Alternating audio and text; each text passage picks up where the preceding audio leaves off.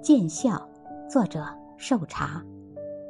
有一回，隐约听到人家背后议论我的小文章，说我写的东西还是那么的使性子、附记和不识时务，可见我这个人还不成熟。谁人背后不说人？谁人背后无人说？说人和被人说，皆无不可，只看说的重不重。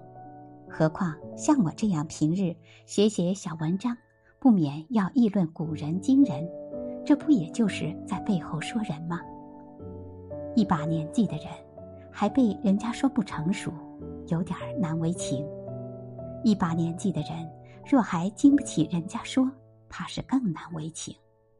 但人家这回的议论，恐怕还是误会了。我怎么会还没有成熟？是我成熟了，就是这个样子。见笑，见笑。